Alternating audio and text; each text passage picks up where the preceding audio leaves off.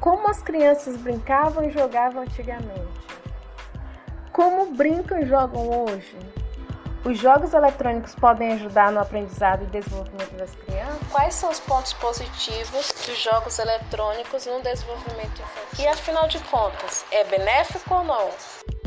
Eu sou Ednei Almeida, estudante do curso Técnico em Multimeios Didáticos do IFES, e vou trazer nesse podcast algumas reflexões a respeito desse assunto.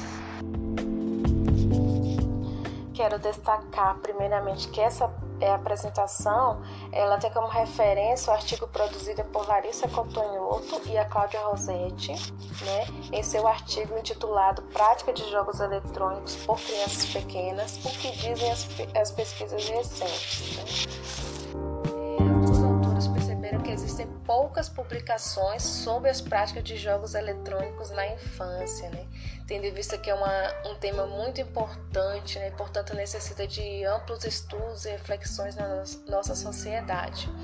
E, segundo elas, as mais encontradas estão realmente concentradas na área educacional e pedagógica.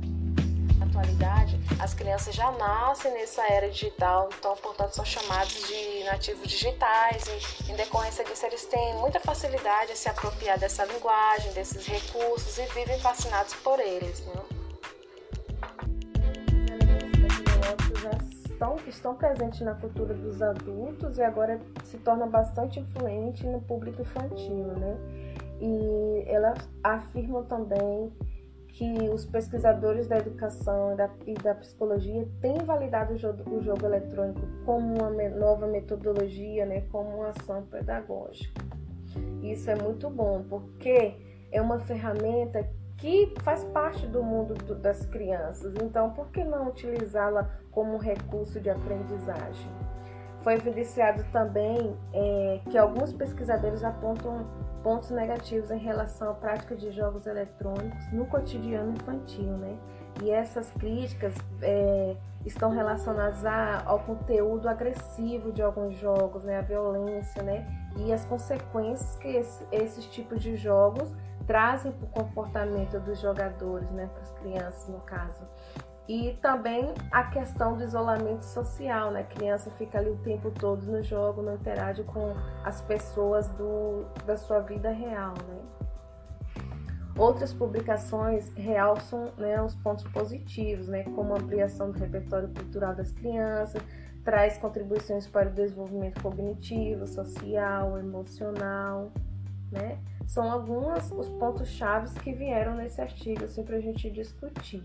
O que eu acho importante é, falar é que a gente precisa ter um olhar muito atento com relação a isso, porque nós sabemos que a tecnologia tem um poder muito grande em envolver, em atrair a atenção das crianças, né, dos estudantes, e existe uma infinidade de jogos, né, são vários tipos e nem todos os jogos estão apropriados para essa faixa etária, né? E ao tempo de exposição desses, dessas crianças a esse tipo de jogos eletrônicos, né? Ou seja, é um, uma prática que deve ser supervisionada por um adulto, né?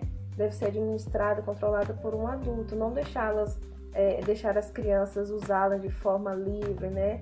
É, não, tem que ter uma supervisão do adulto, principalmente para que não, não haja um isolamento é, social em excesso, né? para que ela não fique muito tempo utilizando esses recursos.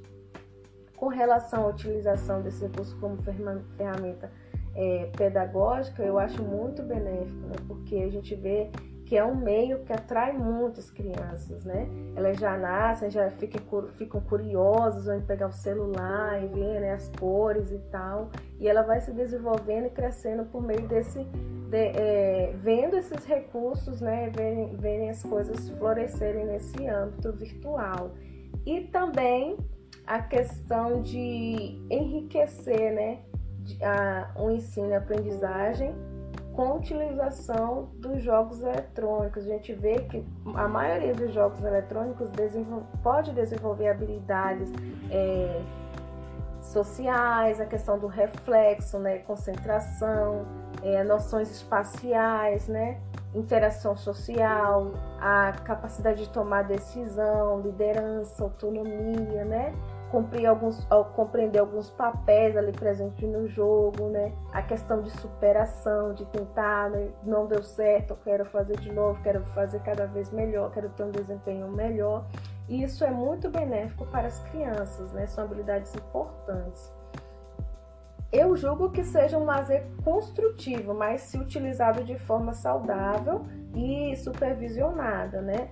Inclusive, muitos profissionais de educação veem os jogos eletrônicos como um, modo de, um novo modo de, de aprender, né? E uma nova ferramenta capaz de melhorar as práticas pedagógicas e o ensino de modo geral. Com relação à interação social né, ou isolamento social, a gente vê duas partes, é, duas vertentes nesse caso. Por exemplo, a criança geralmente costuma estar ali imersa nesse mundo é, virtual, ou seja, é, lidando com personagem, com animações, mas não é só isso, ela também tem muitos jogos que há interação entre os jogadores, né? Ou seja, de certa forma é uma interação. Só que se ele fica muito tempo, é, é tempo da sua vida jogando, ela também pode se isolar da questão social na, no seu mundo real, né? E isso também deve ser verificado.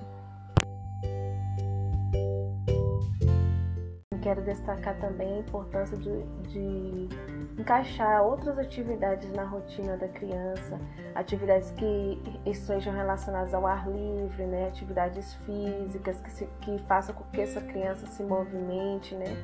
E isso é importante, né? Para que ela não fique ali é, sedentária e o tempo todo é, voltada a sua atenção, a sua rotina para esses jogos. E é isso, pessoal. Muito obrigada por me escutar e até a próxima. Tchau, tchau.